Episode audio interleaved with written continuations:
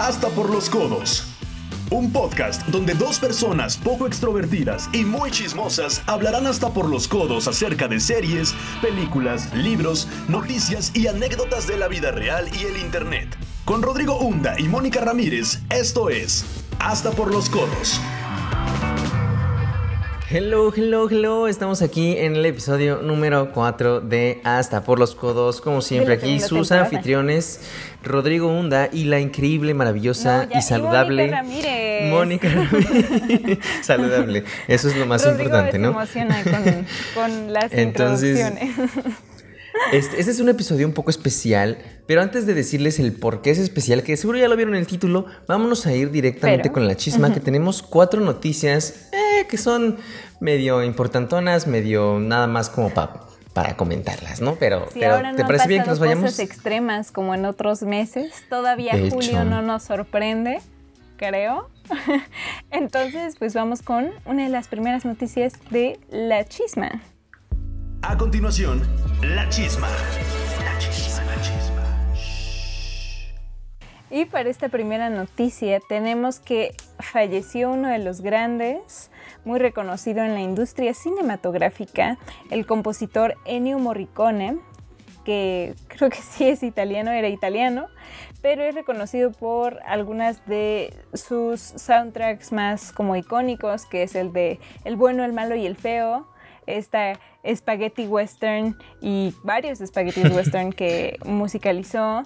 Y también, por ejemplo, Cinema Paradiso y él creo que falleció, me parece que a los 91 años, si no me falla mi, Sí. mi investigación de internet, pero, pero sí, el pobre hombre falleció hace unos días, pero lo bueno es que vivió una buena vida. em, Y nos dejó pues, con un buen legado, ¿no? Que eso es lo importante Sí, con, sí. con la Fue música feliz, que compuso. Fue feliz haciendo exactamente la música. ¿Y qué otra eso noticia tenemos, Ro? La siguiente ¿Qué te noticia no es tanto una noticia, es algo que se ha estado volviendo un poco viral aquí en México. No sé si en todo el mundo, creo que en México. Pero el punto es que estas se, se empezaron a crear estas cuentas de Instagram en donde ponen tu nombre junto con algo que caracteriza el nombre, ya sea el significado del nombre o... eh, no sé si recuerdas estos, estos quizzes de BuzzFeed que te decían como qué cebolla eres, ¿no? O, o qué fruta eres. Ajá, muy Algo parecido. por el estilo es algo así en Instagram. Entonces te ponen como con el, el, el nombre, tu nombre, que eres, ¿no? Eh, No sé, Rodrigo es una manzana. Y Mónica es una pera. Y así van publicando y publicando. Y me sorprendió bastante porque se hizo súper viral. Y cuentas que se habían creado hace dos días. El día de hoy ya tenían más de 250 mil followers porque todos están a la expectativa de saber qué son, ¿no? Y el otro día me Sí, encontré yo- con algo súper gracioso porque era como, ¿qué, qué, qué platillo mexicano eres según tu nombre? Y era como... Ese suena bueno, me hubiera gustado saber el mío. Porque igual vi de una cuenta que era qué pan dulce eres y todavía no estaba mi nombre, lo cual me decepcionó mucho. Pero vi otra de que qué obra de, no sé, qué obra de arte eres o... ¿Qué otro vi? Ay, ya no me acuerdo, pero así Había un montón, pero ¿qué dices. color? ¿Qué- Creo que- qué creo- que eres? empezó ¿Qué con- el eres? color. O sea, ¿qué pollería tiene tu nombre? y me dieron What? mucha risa, la verdad. La verdad es que sí se volvió muy sí. viral, pero no es noticia, es algo que pasó. Pero, Es Moni, una ¿cuál es la siguiente? Que creo que sí es noticia. La siguiente que pasó igual hace unos días, que de hecho fue el 4 de julio, que dio esta gran noticia, o sea, un día muy, muy patriota para los estadounidenses, que es el 4 de julio. Kanye West, o Kanye, o como le quieran llamar, no sé cómo se pronuncia, El esposo de Kim Kardashian, este, anunció en un tweet que se va a postular para ser presidente de los Estados Unidos y puso hashtag 2020 Vision. Y entonces no sabemos muy bien qué onda. No, no, como que parece que hasta es falso. Pero pues él lo dice y Elon Musk le comentó, bueno, le respondió el tweet diciendo de que yo te apoyo, no sé qué. Entonces es como, es como el Yo también lo Bronco, veo como- ¿sabes? Que Ajá, van a votar ajá. por él de broma y siento que si muchos votan de broma, al final va a terminar convirtiéndose en el presidente de los Estados Unidos de América. Digo, quién sabe, por el proceso político, bueno, el proceso de votación que tienen los estadounidenses, quién sabe si llega como en la ronda final. Pero la neta es que sabemos que como está en la política en todo el mundo, puede suceder cualquier, cosa. Cualquier cosa puede pasar, exactamente. Entonces, la verdad es que sí. Y la siguiente noticia, bueno, pues sí, también es más como un, un in memoriam, ¿no? Este, el día de hoy, este 7 de julio que estamos grabando, 7 de julio, se, se cumplen 90 años de la muerte de Arthur Conan Doyle, Sir Arthur Conan Doyle. Sir. Este, Moni, ¿quién es Sir Arthur Conan Doyle? Para los que no sepan quién es él, ya hemos hablado de su obra en algunos episodios anteriores, tanto en los que hablamos de libros como de series, lo cual es muy cool. Eh, es el autor, el creador de este personaje tan increíble, este detective, que seguramente ya saben quién es, Sherlock, Sherlock Holmes y también de El Doctor Watson. Eh, por si no lo sabían, esta obra en realidad no nació como un libro, sino que nació como pequeños fragmentos, pequeños, digamos, como historias que venían en el periódico de, su tiempo, ¿no? Imagínense, pues 90 años, ¿no? De que murió. Entonces, pues fue hace más de un siglo que este hombre escribió a, Sherlock y pues por eso se le recuerda. Escribió otras obras, sí, pero es mayormente recordado por esto. Y precisamente hablando de Sherlock, pues hoy, como les mencionaba hace un ratito, tenemos un invitado muy especial. Es un episodio de por sí especial porque es la primera vez que traemos un invitado, entonces es algo muy cool. Y les quiero presentar a Marco Antonio Luna, el creador de Sin Formato APA, que también es un podcast de reseñas de libros, que también trae noticias literarias. Entonces, démosle una fuerte bienvenida a Marco. ¿Cómo estás, Marco? Súper bien, súper bien, la verdad. Encantado de estar el día de hoy con ustedes. La verdad, bueno, ¿qué tal amigos? ¿Cómo están? Todos los que nos están escuchando, muchas gracias por estar aquí el día de hoy. Y pues nada, o sea, la verdad, encantado de la vida. De hecho, hasta por los codos fue uno de esos momentos claves para que yo comenzara sin formato APA. Y pues no me pierdo cada capítulo. Afortunadamente tengo la bendición de ser amigo de Moni y de Ro. Entonces, pues siempre hemos tenido como que eh, una muy buena energía química entre nosotros. y pues estoy encantado, vaya, de que estar aquí para platicar un poco. Excelente, platícanos. Eh, ahorita ya mencioné un poco de qué trata Sin Formato APA, pero igual platícanos un poquito qué es Sin Formato APA para ti. Claro, pues mira, eh, yo desde que iba en secundaria comencé a leer bastante libros. Pero después en prepa me perdí un poco, comencé como en esta onda de limbo, donde no leía prácticamente nada. Y hasta ahorita en la universidad es que lo retomo y me di cuenta de que muchos jóvenes no tenemos el hábito de la lectura y no porque a veces no nos guste tal cual, sino porque ni siquiera lo hemos experimentado. Eh, uno de los refranes, una de las frases que tengo en el podcast es que el libro correcto es que no hay mal libro ni mal lector, sino que el libro correcto aún no llega a tus manos. Entonces, el objetivo del podcast es acercar la lectura, la lectura a los jóvenes, a chavos de mi edad, o sea, jóvenes que estamos en la uni, y que se den cuenta de que hay libros para todos los gustos, con ritmos y con autores y con prosas totalmente diferentes, y que siempre hay un lugar para ti dentro del mundo lector. Tal cual como dice el comercial. Mm, qué poético. Oye, no, súper cool, la neta. Escuchen el podcast, está muy bueno. Y muy interesante porque trae noticias, aparte, aparte de las reseñas. Entonces, eso es algo muy cool. Pero, Moni, platícanos, ¿cómo va a funcionar el tema del día de hoy? ¿Cómo va a funcionar esta dinámica? Pues tenemos una lista de películas que hemos visto, de libros que hemos leído, de los que sabemos que hay adaptación a la pantalla grande y con estos vamos a poder comentar entre nosotros un poquito, evitando spoilers. Porque también hay algunos que entre nosotros mismos no hemos leído o que no hemos visto la peli y no nos queremos como que arruinar ese momento.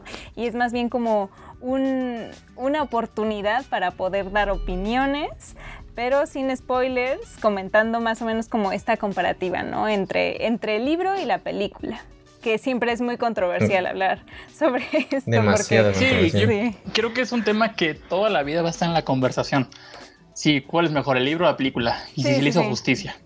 Exactamente. Y hay unas ocasiones en las que, o sea, la película sí es mejor que el libro. Son muy raras, pero sí existen. Y justamente la primera película que tenemos hablando del In Memoriam del Sir Arthur Conan Doyle, es el libro y las películas de Sherlock. No estamos hablando de la serie que hizo Benedict Cumberbatch, En este caso no. sino nada más la película que protagonizó Robert Downey Jr. Entonces, este, alguno de ustedes, bueno, creo que los tres leímos el libro de, de, de Sherlock, ¿no? Al menos uno de sus libros. Al menos uno, sí, porque tiene Sí, un al menos montón. uno sí. ¿Qué les sí. parecieron la película? ¿Tú viste la película, Marco? De... No, la película no. Yo solamente leí justamente la el primer libro de Arthur, Ujú. que es El misterio en Escarlata. Ajá. Y me, me encantó, o sea, la verdad, yo no sabía muy bien a qué iba. Y dije, ¿sabes qué? Pues había visto mucho del tema, ¿no? De Sherlock Holmes, del que soy niño, Sí, sí, pero sí. nunca me, me había animado. Y justamente, justamente lo vi en este podcast, no sé, lo mencionaron en algo, no creo que. Y dije, oye, nunca me he dado la oportunidad de leer a Sherlock y no sé ni por dónde entrarle. Entonces comencé a leer y me di cuenta que justamente eh, Misión en Escarlata, est- Estudio en Escarlata, perdón amigos, Estudio. Estudio en Escarlata, Sí, sí, sí.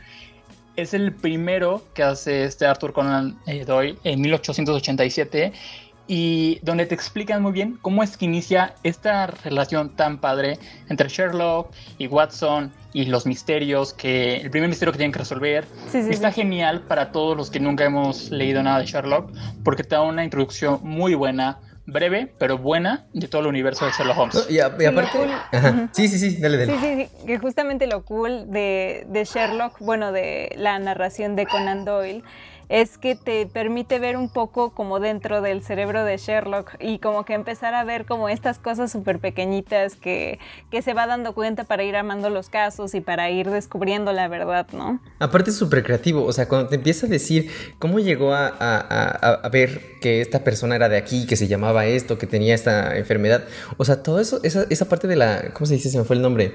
Este... Ah, eh, se me fue el se me nombre. fue la palabra. Que empieza ¿Cómo, cómo? a deducir, la deducción. Deducir. Ajá, La deducción que tiene, o sea, está muy bien deducción. escrita. Y hablando de la película, yo recuerdo cuando vi la película, la verdad es que se la sentí más de acción, más allá de...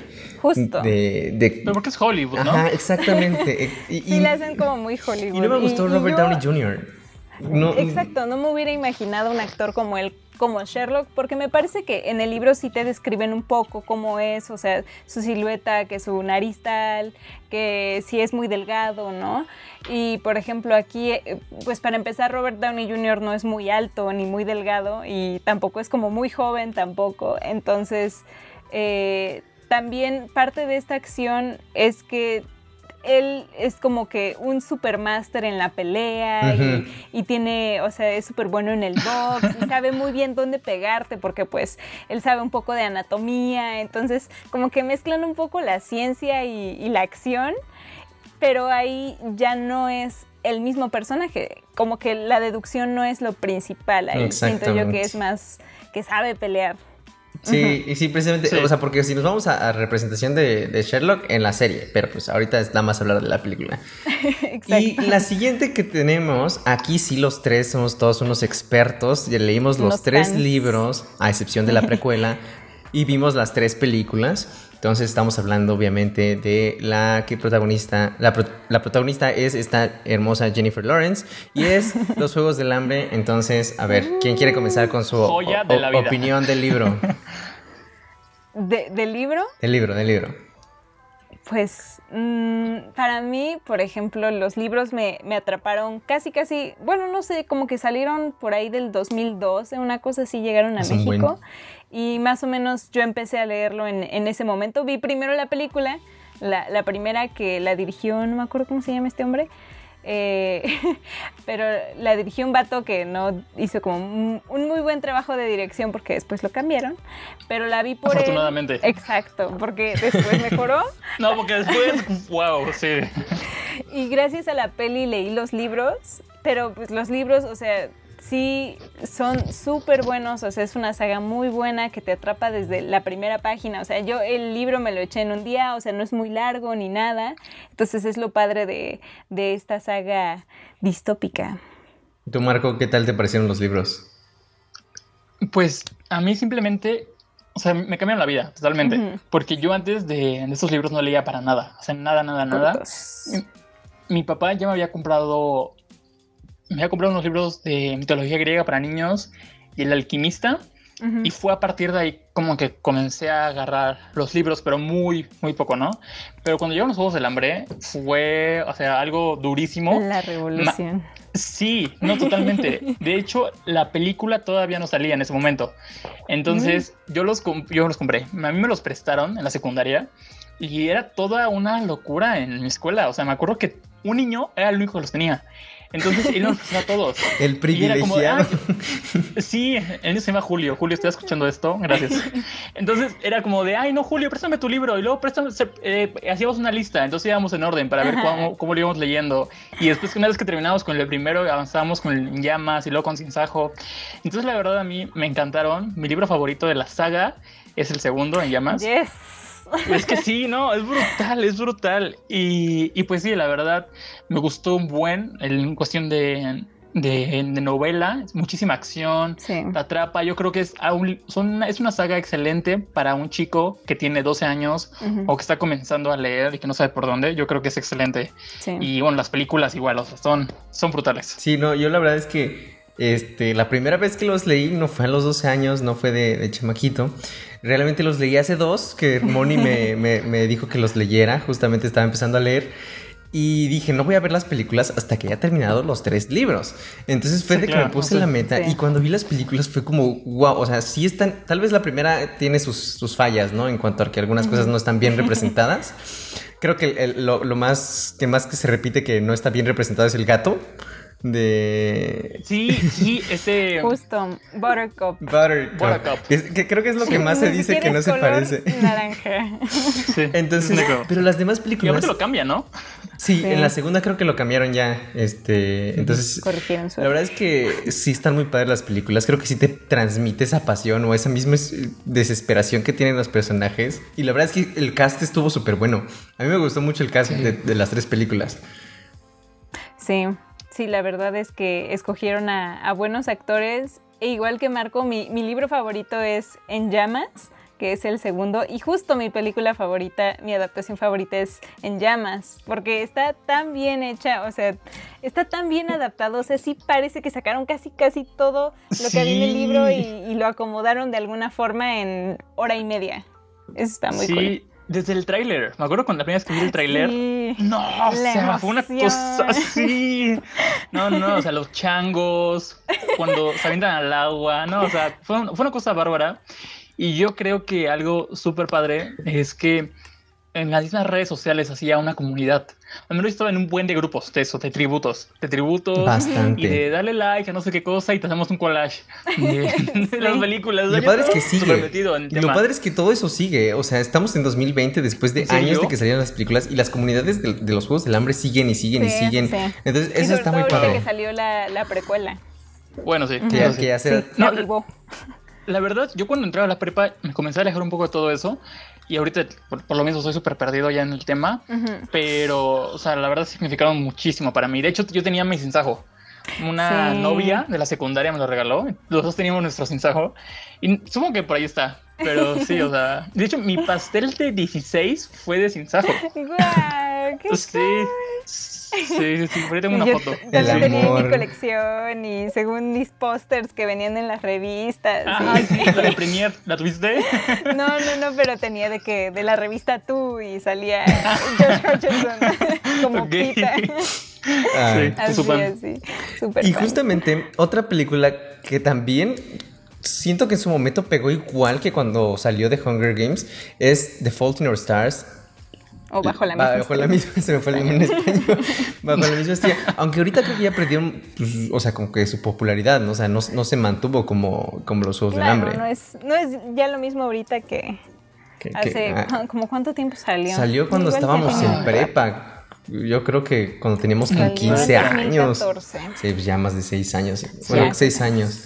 ¿Y a ustedes qué les pareció el libro de, de, esa, de, esa, de esa película? Bueno, de la historia más bien.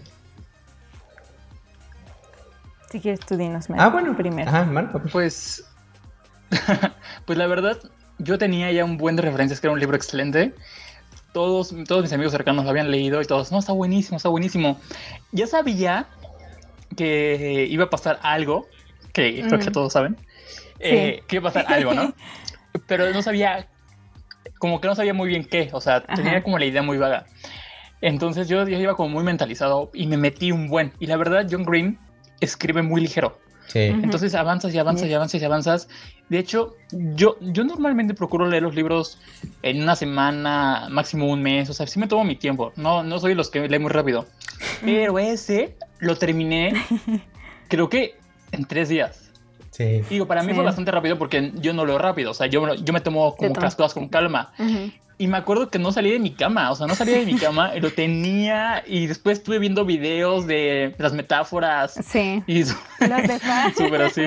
Aparte, justamente, justamente este libro dio para un montón de frases. O sea, creo que salió, por ejemplo, eh, eh, esta, esto de la pipa, se, se ¿cómo era? Algo así, y que salió el de ok, ok. O sea, salieron un montón de frases de esta película. Y yo recuerdo, y que igual, o sea, el libro me lo eché rapidísimo, o sea, era algo, mm, como tú dices, ¿no? Bastante fluido. Y me acuerdo que la película la fui a ver des...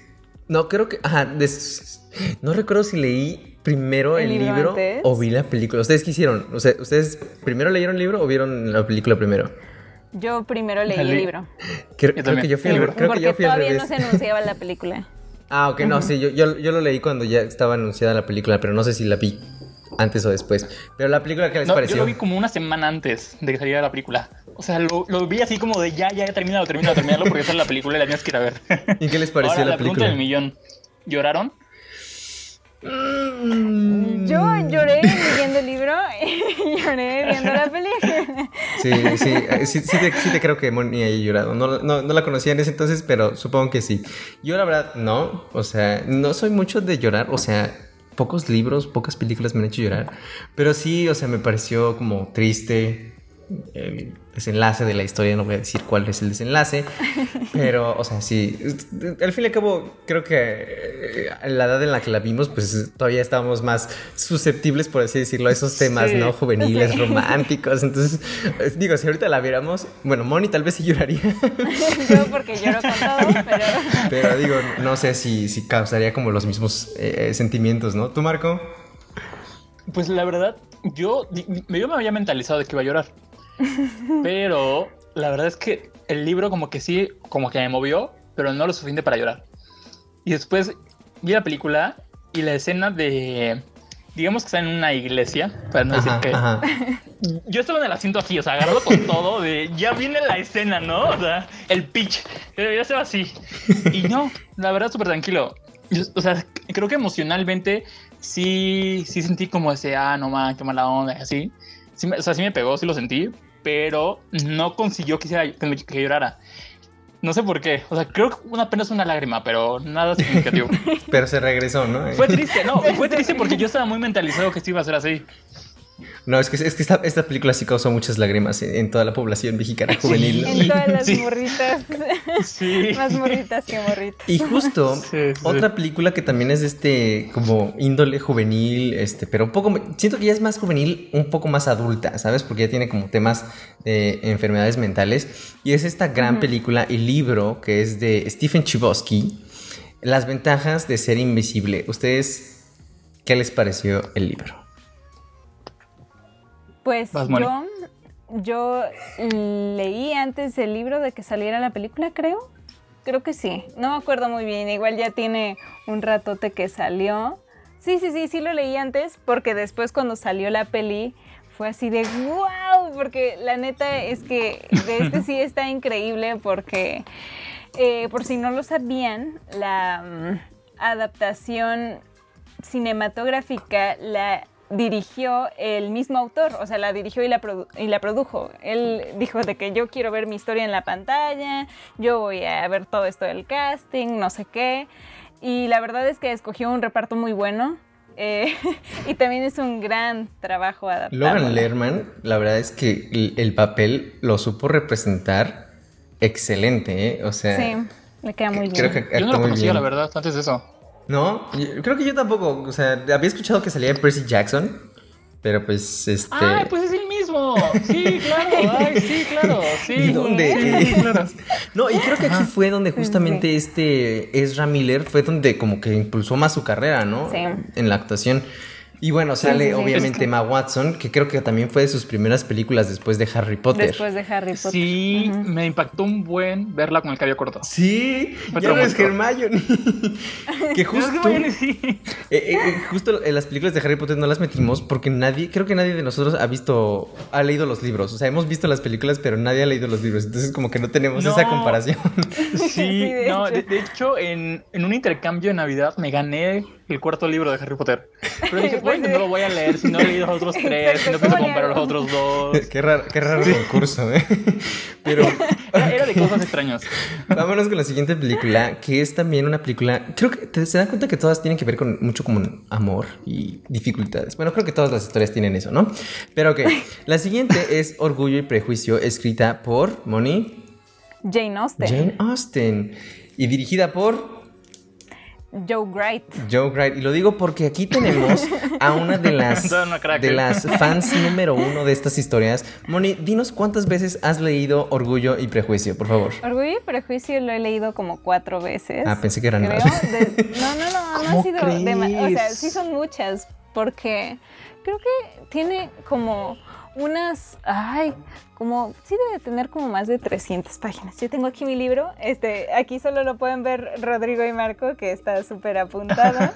tiene un buen de post-its, pero ¿cuántas páginas tiene? Mm, Ahora sí, Tiene- cuatro es, es- es bastante. 437. ¿Y cuántas veces has visto la película? Que creo que no va a haber número. No sé, pero lo que yo le con- lo, lo que yo le he contado a Rodrigo Marco y audiencia es que eh, una vez, una semana estuve súper obsesionada y la vi cada día de una semana. Entonces la vi. ¿Cómo sea, crees? en una semana la vi siete veces, así, porque me encanta la maldita película. Y justo de aquí nace, favoritas. nace uno de los personajes que todas las chicas quieren tener en sus vidas, que es Mr. Darcy. Marco, ¿tú leíste el libro? Ajá. No, no, no, la verdad yo soy súper ajeno al tema. De hecho, apenas estaba, apenas me metí bien, bien, bien al tema de Audible y de audio- audiolibros. Y una de las recomendaciones era Orgullo y Prejuicio. Y estuve así a nada, a nada, nada de escucharlo. A la mera hora me animé por otro. Pero eh, siempre ha estado ahí. O sea, igual yo creo que Orgullo y Prejuicio es uno de los claves, ¿sabes? O sea, es un clásico totalmente de la literatura. Y de un tiempo para acá yo he estado leyendo muchos clásicos. Y Orgullo y Prejuicio no lo he leído. Tiene y que estar sé que ahí. está la película, ya sé, ya sé. O sea, sí me crea mucha ansiedad. Yo creo que sí lo voy a leer este año. Eh, creo que nada más termino este y ya me sigo con Orgullo y Prejuicio, la verdad. Es muy bueno, la verdad. Sí. Yo, yo lo leí también hace poco, nuevamente por recomendación de Moni. Casi, casi obligado. Pero la verdad es que Sí. me gustó bastante. O sea, sí está entretenido. Y, y aunque pueda Sí. parecer mucho la historia cliché, romántica, de que, ay, este, te rechazo y clases sociales, todo el show. La verdad es que está entretenido, está bonito. Tiene sus frases que están como, como bonitas, muy, muy tiernas, muy románticas. De hecho, Sí. Moni creo que se sabe la más, este, la más La reconocida. del principio. La de No la Darcy, ¿no? La de Mr. Darcy que le dice ah, a ella. pero esa es de la película. Ah, ¿no es porque no, libro? no la dice en el libro. Ah, mira. Porque la, la- la frase, la frase chida, que la voy a leer porque esa sí no me la sé, es la, la del principio, que es, es una verdad reconocida por todo el mundo que un soltero dueño de una gran fortuna siente un día u otro la necesidad de una esposa. Y es como, sí, a o sea, todos los justamente cuarentones los pegó. un hombre joven Sí. y rico. Oye, sí, no, totalmente, es un sugar daddy. Oye, pero yo, tengo una pregunta, ¿no es muy empalagoso? Ay, Porque yo creo que eso ha hecho que yo me limite a leerlo. Siento que, Es que no es tan límite, empalagoso. ¿no? Ajá, justo entra como en un límite porque como tienes a este personaje de Lizzie Bennett, Elizabeth Bennett, Empoderada. o sea, ella es más, ajá, es más es una mujer súper adelantada a su tiempo que igual es como un, un modelo a seguir. Siento que es como una Joe muchas March en mujeres. Mujercitas. Ah, ok, ok, O sea, ok. está como empoderada, chida, que lucha y no se deja por cualquier hombre. Y Entonces, cuando le pasan cosas románticas a ella o a sus hermanas, como que sí te lo describe, pero no es como que súper empalagoso. Y, y, o sea, como que se entiende esta historia de amor en que no solamente es por las cosas bonitas que pasan, sino también por las dificultades por las que van pasando cada una de las familias. Entonces eso está muy padre. Muy, muy padre. Igual es una adaptación muy buena y, si les gusta mucho como la fotografía en las películas y todo, la verdad es que es visualmente muy hermosa. La verdad es que sí, también los vestuarios. También muy bueno. Y los vestuarios también están He visto los carteles, se ve súper padre, la verdad. La verdad es que es muy buena. Y vamos con otra que también tiene una producción muy buena y es El Hobbit slash El Señor de los Anillos. No sé si han leído los libros del Señor de los Anillos. Moni creo que lo había empezado, pero no lo terminó. Lo, empecé, pero no lo Pero las películas, ¿qué les han parecido las películas del Hobbit? Pues, en menos en mi caso, bueno, las películas vi... Creo que vi la primera de El Señor de los Anillos y no me gustó para nada, así 0, 0, 0, 0. y, y la verdad jamás había estado en mi mente leer el libro y nada, muchísimo menos. Pero la cosa estuvo en que una vez en clase de inglés, algún curso al que iba yo, nos dejaron leer El Hobbit en inglés. Oh. Entonces yo como de, ay, no manches, o sea, siempre le, o sea, nunca me lleva la atención y luego ahora leer el libro y luego en inglés. Y luego en inglés. Pero pues lo tenía que hacer. Y pues ya me lo aventé y la verdad fue algo súper padre. O sea, me di cuenta de que hay un mundo por esa parte que no está, por así decirlo, o sea, no es aburrido, vaya, o sea, sí tiene, sí tiene cosas muy interesantes. Al día de hoy, no, les voy a mentir, no he visto las películas, pero el libro me gustó, el libro me gustó y de hecho sí lo recomiendo para leer en inglés, porque sí ciertamente tiene palabritas muy de elfo, muy de su universo, pero en general es una lectura sencilla. Sí, sí, sí. O sea, la verdad está, está cool, me gusta. ¿Tú, Moni, qué piensas? que tanto, o sea, no lo he leído en inglés, pero así como me lo imagino, debe ser como un lenguaje, o sea, la verdad es que no está nada complicado. Igual no está como tampoco muy complicado entender como todas estas, digamos, especies o, o todos estos personajes. O sea, sí está muy padre y, como es género de aventura, o sea, sí hay veces en que te meten como cierta tensión y cosas acá. Y lo padre es que para las adaptaciones cinematográficas, bueno, primero salieron las del Señor de los Anillos, a pesar de que el Hobbit, digamos, en la cronología va antes. Eh, pero justamente el director Peter Jackson pues dirigió las películas del Hobbit y por eso tiene como un look súper parecido y, como son tres películas de un libro tan cortito, o sea, sí te alcanzan como a meter todo lo que viene en los libros, le agrega cosas, sí le agrega cosas que quizá no son como mm, lo mejor, pero todo lo demás lo respeta y eso está padre. Sí, la verdad, a mí me sorprendió también que el libro creo que tiene como 200 páginas. Y, y son tres películas y cada una dura tres horas.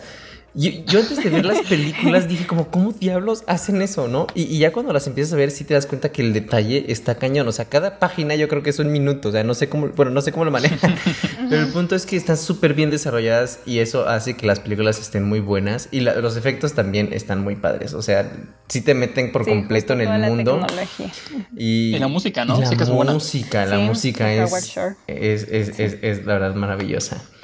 Pero bueno, ahorita ya llevamos seis películas de nuestra lista de 12 y vámonos a vamos a irnos a un pequeño break. Nada más, unos, unas cuantas películas. Vámonos a ir a un break para que vayan al baño, para que vayan por más palomitas, no sé, para que para que pongan a cargar su celular. y también vayan a para checar que sigan sin formato APA ah, sin, sin, formato APA y en Instagram. Entonces regresamos en unos momentos, no se vayan. Bye. Momento de una pausa. Recuerda visitarnos en nuestras redes sociales. Estamos en Facebook, Instagram y Twitter como arroba por los codos pod. También puedes seguir a nuestros anfitriones en sus cuentas personales de Instagram. Los puedes encontrar como arroba Rodrigo Ulop y arroba MoniRMZ3. Regresamos. Y pues ya estamos de regreso de la pausa. No se olviden de seguirnos en las redes que ya escucharon y también a Sin Formato APA en Spotify, en sus, en todas las plataformas de podcast, ahí están. Y también en Instagram, está como arroba Sin Formato. Y seguimos con esta conversación sobre libros y películas que la verdad está muy entretenida. Y vamos con la siguiente película que tiene no películas en live action como las que hemos hablado anteriormente, sino que son en caricatura por Disney. Y estamos hablando de Peter Pan. Aunque técnicamente sí tiene una, ¿no? Creo que salió una película live ah, bueno, action. sí. Sí, Pero- cierto, Sí, cierto. pero- Yo, yo me imaginaba en las de Disney, yo Ajá, sí, sí, sí. pensando en esas, porque Yo- las otras no las he visto. Yo justamente leí Peter Pan hace poco, o sea, hace como un mes, mes y medio, la verdad no recuerdo, pero fue este año. Me gustó mucho, o sea, está, está muy bonita, pero la verdad, bueno, es que no quiero hacer spoiler. Este, ok, bueno, la- está muy bonita la historia. Está muy bonita la Tien- película. Tiene muchos mensajes, que eso es lo padre. Y Las películas también, o sea, están. Creo que sí les cambian ciertas cosas del libro a la película, pero aún así, o sea, se comprende porque es para niños la película, o sea, sí está muy eh, infantil la película. y el libro, relajado. aunque sí es para niños, siento que también aplica para adultos. Entonces, precisamente como que el Sí. libro mantiene como esa personalidad más juvenil, más adulta. Y la película sí ya se va completamente a niños. ¿Ustedes qué tal? ¿Qué les pareció el libro y la película? Pues, al menos en mi caso, yo jamás he leído el libro de Peter Pan, pero las películas sí. De hecho, yo, yo crecí con esta película de que salía en Disney Channel, donde son chavos, pero no son tan chavos. Bueno, una, una salida en Disney Channel, no me acuerdo quién, no me acuerdo quién la, la hace, pero yo creo que todos los que tienen como 21 ahorita la vieron cuando tenían como 14 Mm. o 12. Mm, Eh, y la verdad me llamó mucho la atención, pero ya después vi la caricatura, o sea, la, la película animada, ujú. Y se me hizo como que bien. Sin embargo, jamás me acabó de llamar la atención del todo. Y aparte, ahorita ya más de grande, me he enterado que tiene un poco de mensajes, pues, como más para adultos, un poco misóginos o cosas por el estilo. Sí. Entonces, como Sí. que, mm, si antes no me había llamado la atención, ahorita menos. Sí, la verdad es que. Sí, sí, justo es como, eh, sobre todo la, la, bueno, sí, el libro en sí, pero siento que un poco también la primera película animada, que es la más viejita, esa siento que es la que es como más, digamos, un poco más fiel al libro, no tanto, pero sí un poco, sobre todo en esta parte de que tú te das cuenta súper evidente que pues Peter Pan se llevó a Wendy para que cuidara a los niños, ¿no? O sea, entonces es todo este mensaje de la Inglaterra de ese tiempo y por eso es como que un poco de esta misoginia, pero pues la verdad, o sea, entre las cosas que son como digamos más adultas que menciona Rodrigo son como cosas de que ya tipo asesinato y, y como eh, estas Batallas, reglas de, de los niños perdidos que tienen con, con. Peter Pan y cómo digamos que lo admiran de cierta forma y Peter Pan es como un líder ahí medio medio extraño pero pero las películas son bonitas lo bueno es que tenemos las películas que son más dulces más infantiles Creo y que sí. la película de la que hablaba yo, la versión que, de la que me refería, era con Jeremy Sumpter. ah ya que es este niño bonito no que todas las Ajá. niñas son así de ah, El niño bonito. Ajá, yo lo, yo lo de esa versión. Con niño sí. bonito entendí todo. con el niño sé cuál. bonito sí sí sí ya ya sé cuál Vale, y vámonos con la siguiente película que la mencionábamos hace un poquito. Y es Mujercitas. Eh, esta película salió recientemente. Bueno, creo que, que esta es una nueva versión. Ya había salido una antes de Mujercitas. Este, sí, ¿no? Sí. Sí. Sí. Sí. Entonces, este, pero, pero apenas salió una versión y la verdad es que me gustó bastante. Yo sí la fui a ver. Este, y también leí también hace poco el, el libro. Pero Marco, ¿qué, qué te pareció a ti el, el libro de Mujercitas? A mí el libro me sorprendió un buen, porque cuando te plantean la idea de mujercitas, yo imaginaba a mujeres, tal cual. Y no precisamente la señora de 40, pero sí una persona ya como de 20, 25, quizá. mujeres jóvenes Mujeres jóvenes, ajá. Y la realidad es que no son niñas. Entonces, ah, y una que otra apenas entrando a la, a la pubertad o la adolescencia, pero la verdad es que son personas muy pequeñas, o sea, son niñas. Y la, la historia es, yo creo que es entrañable porque es muy inocente. O sea, es muy inocente. Es muy- yo sentía como un cuento que le puedes leer a tu hija o a tu hijo Ujú. antes de dormir. O sea, así me lo imagino yo. Y, y de hecho, en mi versión viene una introducción elaborada con la historia de, de esta Luisa. Entonces, o sea, la autora, en Luisa May Alcott, Ujú. me parece. Sí. Entonces, eh, ahí te platica de que la misma autora vivió por pasó por situaciones que la inspiraron a escribir Mujercitas en un buen de situaciones, o sea, de la guerra, de que alguien se va a la guerra, de que ella se queda con su familia, o sea, un buen de cosas que se ven expresadas en la historia. Y, también todo el tema de la esclavitud que por ahí se menciona. O sea, hay cosas muy interesantes atrás de la historia que cuando, o sea, eso fue toda la, introducción además. Así que cuando yo entro a leer la primera página, ya, traigo con este, ya vengo con este background y hizo que me, que me gustara bastante, la verdad. Eh, yo creo que es un libro, les digo, muy inocente. Quizá me hubiera gustado leerlo cuando fue, era más joven. Ahorita creo que me gustó, pero siento que lo hubiera disfrutado más antes. Y las películas, y bueno, las películas nunca la vi, o la que acaba de salir no la vi, porque me enteré que hay, que mi libro es como la primera parte de Mujercitas. O sea, técnicamente hay mm. otra versión. Entonces ya ambas hacen la, así como el conjunto de lo que es Mujercitas. Entonces pues dije, no manches, si voy al cine, me voy a hacer spoilers de toda la segunda parte. Sí, no, justamente a mí también me sorprendió porque yo tenía el libro Igual me pasó lo mismo que Marcos, o sea, yo pensaba que era la versión completa, ¿no? Y como lo leí después de haber visto la película, porque la película me gustó mucho, entonces dije, pues tengo que leerlo, ¿no? Me di cuenta que era la primera parte y, cuando termina el, primer acto, porque así es como lo, hizo esta, esta Luisa, este, dije, pues, pero ¿cómo? Pues falta, ¿no? O sea, como, como que me quedé con la duda de, por qué no está de más parte. Dije, pues tal vez lo inventaron en la película para rellenar, o no sé, ¿no? Pero ya después me puse a investigar y sí, o sea, hay una segunda parte que se escribió mucho tiempo después. Entonces fue como, ¿qué pasó aquí? No? Pero la película la verdad es que está muy bonita y creo que también estuvo nominada precisamente por el vestuario, que la verdad es que estaba muy, muy bien hecho y, o sea, sí te trae de regreso en el tiempo. Entonces está muy padre. ¿Tú, Moni? Yo no he visto la película, ni he leído el libro, lo siento, pero sí, quiero, quiero ver la peli, o sea, siento que en este caso puedo ver la película sin que me altere cómo vaya a pensar del libro, porque eso ya me ha pasado antes. Por ejemplo, con, Orgullo y Prejuicio ya había visto la peli antes de leer el libro. Entonces, como que siento que no me afecta tanto, como que a lo mejor siento que así le puedo poner cara más fácilmente a los personajes pero sí me llama buena mm. la película porque la dirigió Greta Gerwig, se llama, que debió haber estado nominada Mejor Directora también. Y, no la nominaron, pero, pero, ese ya es otro tema, ¿no? que también se podrá discutir. La siguiente película y libro es eh, de un gran autor de ciencia ficción y es Viaje al centro de la Tierra, que tiene eh, pues película con eh, protagonistas eh, Brendan Fraser y Josh Hutcherson, si no me equivoco con el nombre, que es el mismo que sale de Pita en The Hunger Games.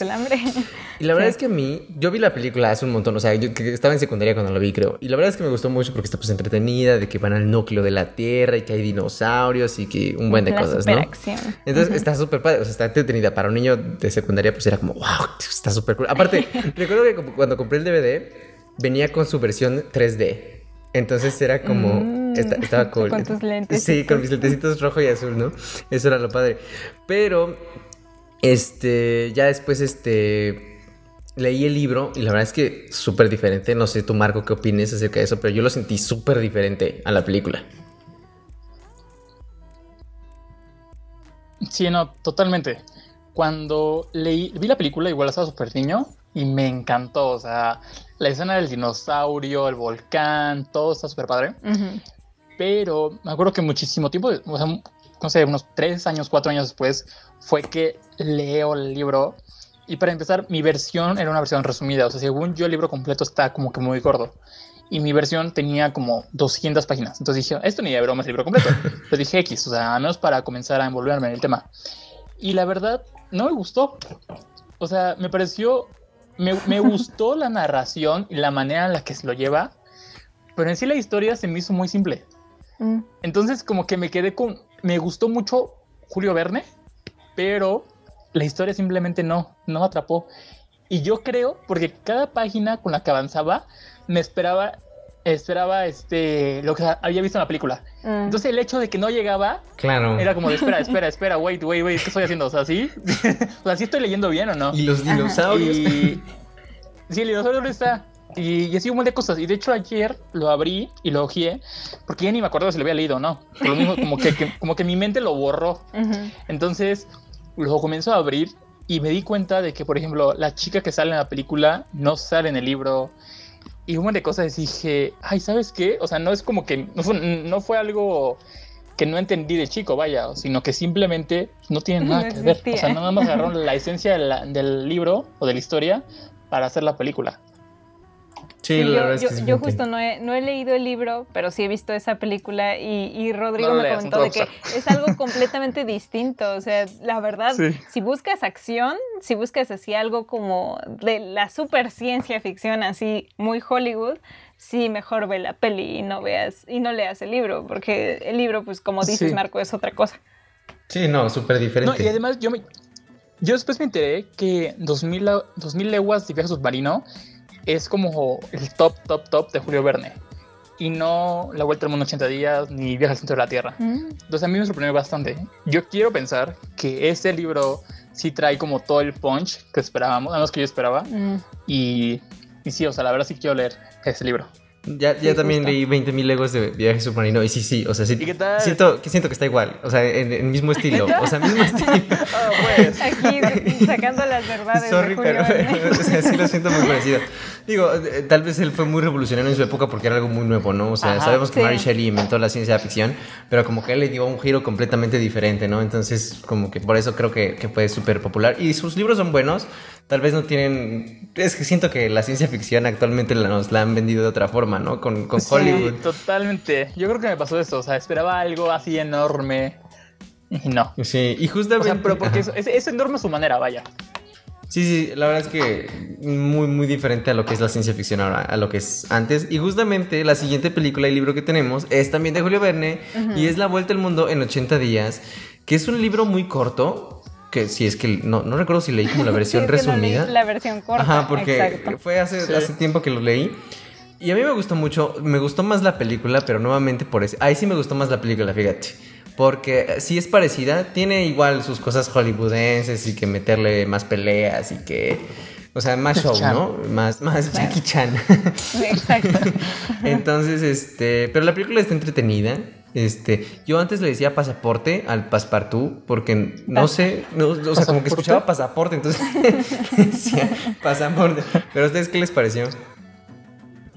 Yo no he leído el libro, entonces no lo sé. No sé cómo ¿Cómo la película te gustó? La película sí, esa me gusta mucho, me gusta cuando la pasan de repente en la tele, que es como, ah, sí, en, en el 5 de repente la pasan, en Disney de repente la pasan, y es de que, ah, pues está súper entretenida, a mí me gustan mucho las películas de Jackie Chan y me gusta mucho verlo con Owen Wilson precisamente. Sí, ¿no? Sí sale con Owen No, Wilson en esa. no, no, no es Owen Wilson. Sí, ¿no? No. No sé, yo la verdad soy el peor con los nombres de los actores, así que no me preguntan. ¿Tú, Marco, Bueno. qué te pareció? Creo que sí es esa. Porque en, en lo que investigo, porque según yo, no sé. Pues a mí, la verdad, la vi por partes. O sea, primero vi una parte y luego iba regresaba a esta otra parte y así, ¿no? Y creo que una vez sí me la metí completa y no me gustó. Co- Como que no, no, no se las compré, vaya. Sí. O sea, como que no, no se me hizo muy creíble. Y no sé si porque de cierto momento sabía cómo iba a terminar, que era como de, ay no. Además, ciertamente me encanta Jackie Chan, pero como que veía muy forzado el hecho de que estuviera Jackie Chan en el globo y, y que fuera dando la vuelta al mundo. O sea, era un crossover muy raro, güey, ¿no?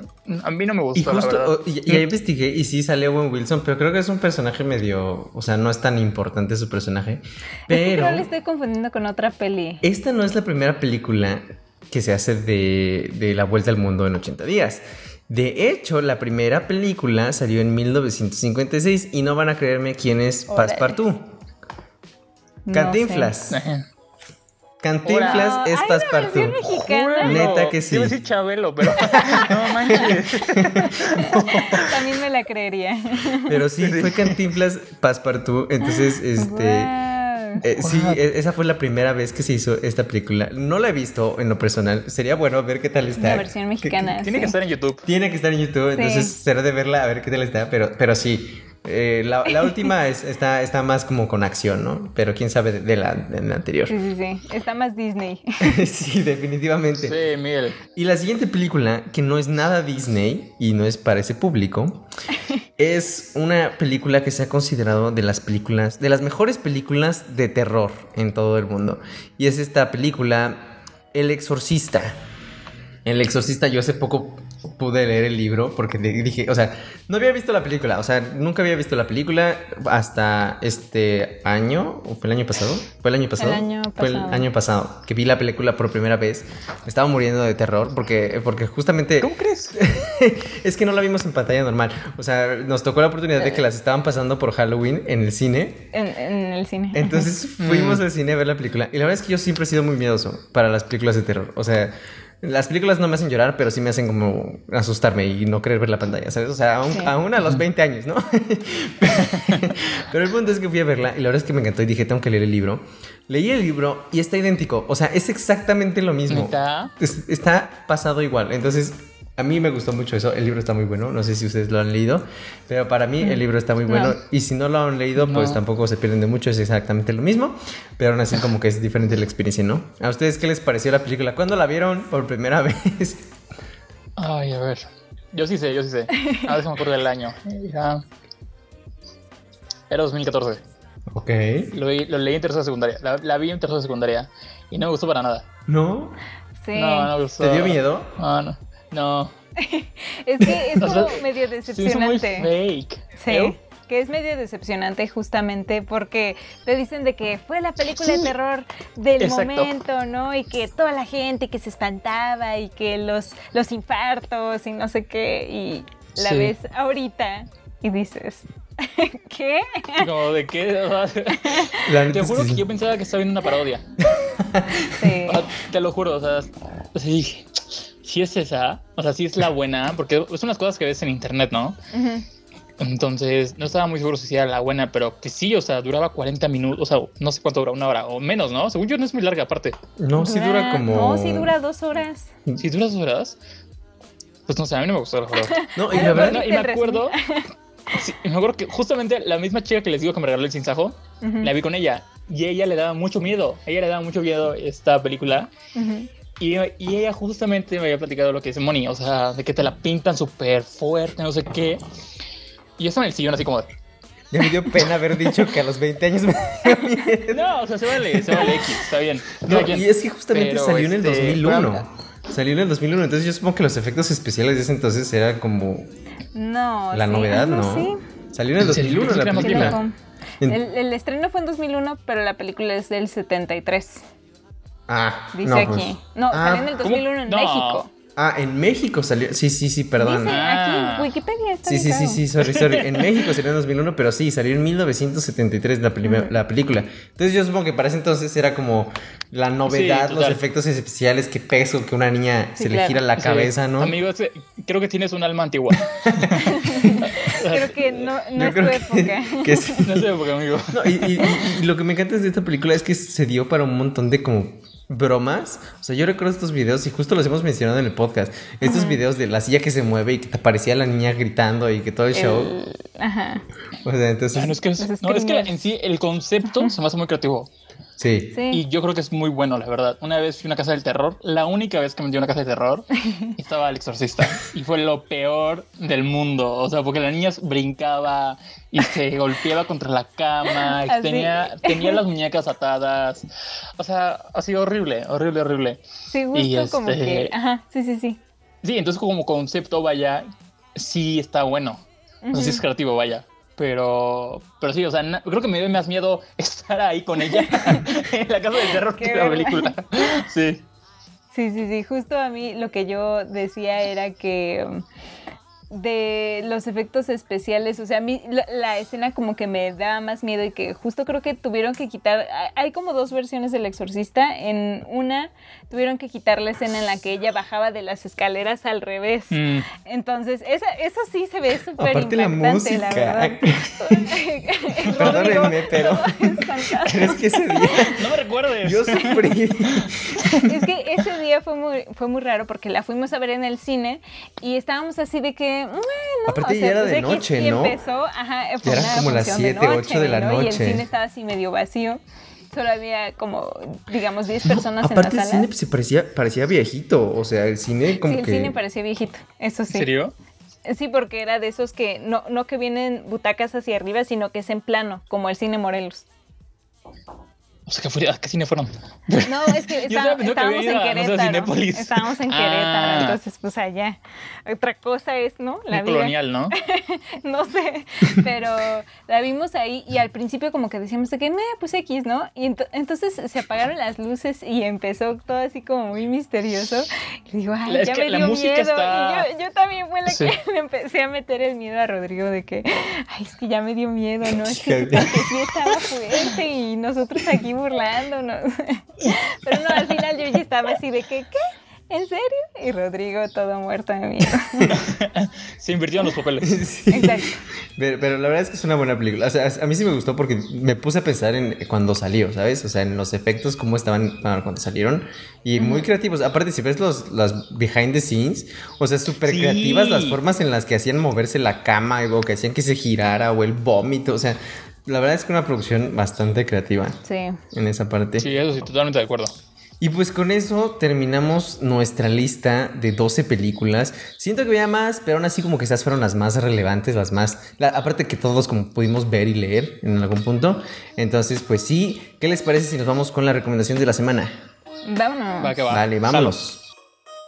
Series, películas, libros, podcast, todo eso y más en la recomendación de la semana. Y pues para esta semana mi recomendación será una serie. Yo me voy a alejar un poco del tema de los libros y las películas, pero una serie que empecé a ver apenas, de la cual salió su tercera temporada el 27 de junio, que por los memes era que se iba a acabar el mundo y todo esto.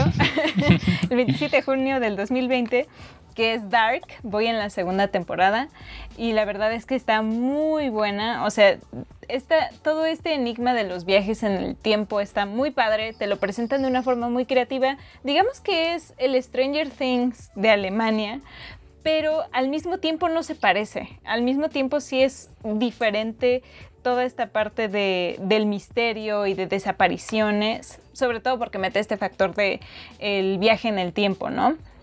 La verdad está muy padre. En la primera temporada te cuentan muchísimas cosas ya para el quinto episodio y eh, digamos no están tan cortos, duran entre 40 y 50 minutos, pero la verdad sí valen mucho la pena y como son solo tres temporadas, pues está mucho más rápido.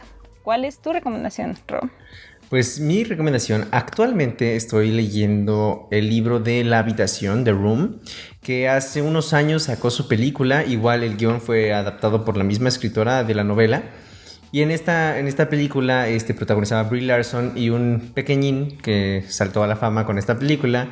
No recuerdo el nombre, creo que era Jason, algo así se llamaba el, niño. Pero es una película que la verdad, o sea, al, empezar a leer el libro otra vez, me recordó muchísimo la película, que es muy buena, la recomiendo ampliamente. Porque en sí trata acerca de una mamá y un hijo que están encerrados en una habitación. Y este, ella lleva siete años encerrada ahí. Y el niño nació dentro de la habitación. Y todo porque han sido eh, secuestrados. Bueno, ella fue secuestrada. No estoy contando ningún spoiler, es la sinopsis general, no se preocupen. ok, gracias. Este, entonces imagínense, siete años lleva ahí y ahí nació su hijo y ahí ha estado su hijo. Entonces, pues, imagínense, está muy fea, está muy fuerte, pero está muy, muy buena esa película, muy entretenida y la recomiendo ampliamente. Marco, ¿cuál es, la tuya? 2015. 2015, 2015. Bueno, en mi caso también es un libro, es justamente mi actual lectura y se trata de Salvar el Fuego. Es, es una novela escrita por Guillermo Arriaga. Este año justamente ganó el premio Alfaguara por mejor novela. Entonces, la verdad, yo vengo escuchando este libro desde hace varios meses. Sin embargo, no me había detenido a, leerlo y a estudiarlo bien, ¿no? Y apenas hace como unas tres semanas es que me decidí a leerlo. Y wow, o sea, neta, se nota por qué ganó el premio. Eh, Guillermo Arriaga es escritor de, eh, de 21 gramos, de Babel y de Amores Perros. Y también ha participado en producciones como guionista eh, de Hollywood, como Fire, con Jennifer Lawrence. Entonces, en verdad, me sorprendió muchísimo. La narración se divide en tres partes. Hay como tres voces que te van explicando diferentes cosas. Y en verdad puedes ver básicamente el contraste social que existe entre una persona que vive en San Ángel, en la Ciudad de México, y una persona que, se que viene de la Sierra de Puebla y que siempre procuró salir adelante, o más bien le pusieron salir adelante, pero que por hacerles del destino, sus destinos ahora sí que coinciden, se tocan, y pues de ahí surge toda una historia que a pesar de que son 600 páginas, vuelan, o sea, en verdad vuelan, vuelan, vuelan. Yo tengo como mi top 5 de mejores libros. Por ejemplo, tengo mi mejor libro de fantasía, de novela, autobiografía y ese tipo de cosas. Y mi mejor libro, o mi libro favorito en cuestión de novela, sin lugar a dudas, es Salvar el Fuego. Entonces, para que lo chequen. Sí, está muy bueno. Y, por cierto, Sin Formato APA ya tiene su episodio hablando de Salvar el Fuego. Entonces, vayan a escucharlo, está muy bueno. Y pues con eso acabamos el episodio número 4 de Hasta por los Codos. Muchas gracias por estar con nosotros, Margo. ¿Qué tal te sentiste? ¿Bien recibido? ¿Qué tal? ¿Te tratamos bien o no? Sí, no, la verdad, muchísimas gracias por, por invitarme. Fue todo un gusto estar aquí esta tarde chismeando con ustedes. La verdad, yo creo que siempre platicar con amigos es bastante entretenido y más que se puede grabar y se puede escuchar después de años y años y años. Creo que es algo increíble. Yo creo que justamente por eso yo hago el podcast y me encanta que también ustedes se hayan animado y muchísimas gracias a todos los que nos escucharon, la verdad. Esperamos en verdad que les haya gustado el podcast. Fue una experiencia increíble. Si quieren estar aquí, mándenle un mensaje a la cuenta de Instagram de Hasta por los Codos para que se inviten también. Porque la verdad es. algo súper padre. Es una experiencia muy cool. La verdad, Moni y Ro son excelentes anfitriones. Muchas, gracias, Marco. Pues entonces. y gracias también a ustedes por escucharnos. Eh, pues ya nos comentarán en las redes sociales cuál es su adaptación favorita, porque pues de todos estos libros yo creo que todos nosotros tenemos nuestras películas favoritas o nuestros libros favoritos. ¿Cuál versión les gustó más? Que como decíamos es siempre la controversia. Y no sé qué más quieran decir, añadir para el final. Pues muchas gracias nuevamente por escucharnos. Nos despedimos aquí sus anfitriones, este, Mónica Ramírez y Rodrigo Unga. Muchas gracias Marco de nuevo por habernos acompañado. La verdad es que disfrutamos mucho de platicar contigo y no se olviden de irlo a seguir en Instagram y en Spotify está como Sin Formato, APA. Entonces no lo olviden, vayan a escucharlo, eh, diviértanse con sus reseñas y noticias. No se van a arrepentir. No se van a arrepentir. Y pues esto fue todo. Muchas gracias y esto fue hasta, por, los codos. Hasta por los codos. Hasta luego. Bye. Hasta por los codos. Muchas gracias por escuchar este podcast. Recuerda seguirnos en nuestras redes sociales. Estamos como arroba por los codos pod. Música por Diego Calzada y voz por Raimundo Camacho. Te esperamos el próximo miércoles para el siguiente episodio de Hasta por los codos.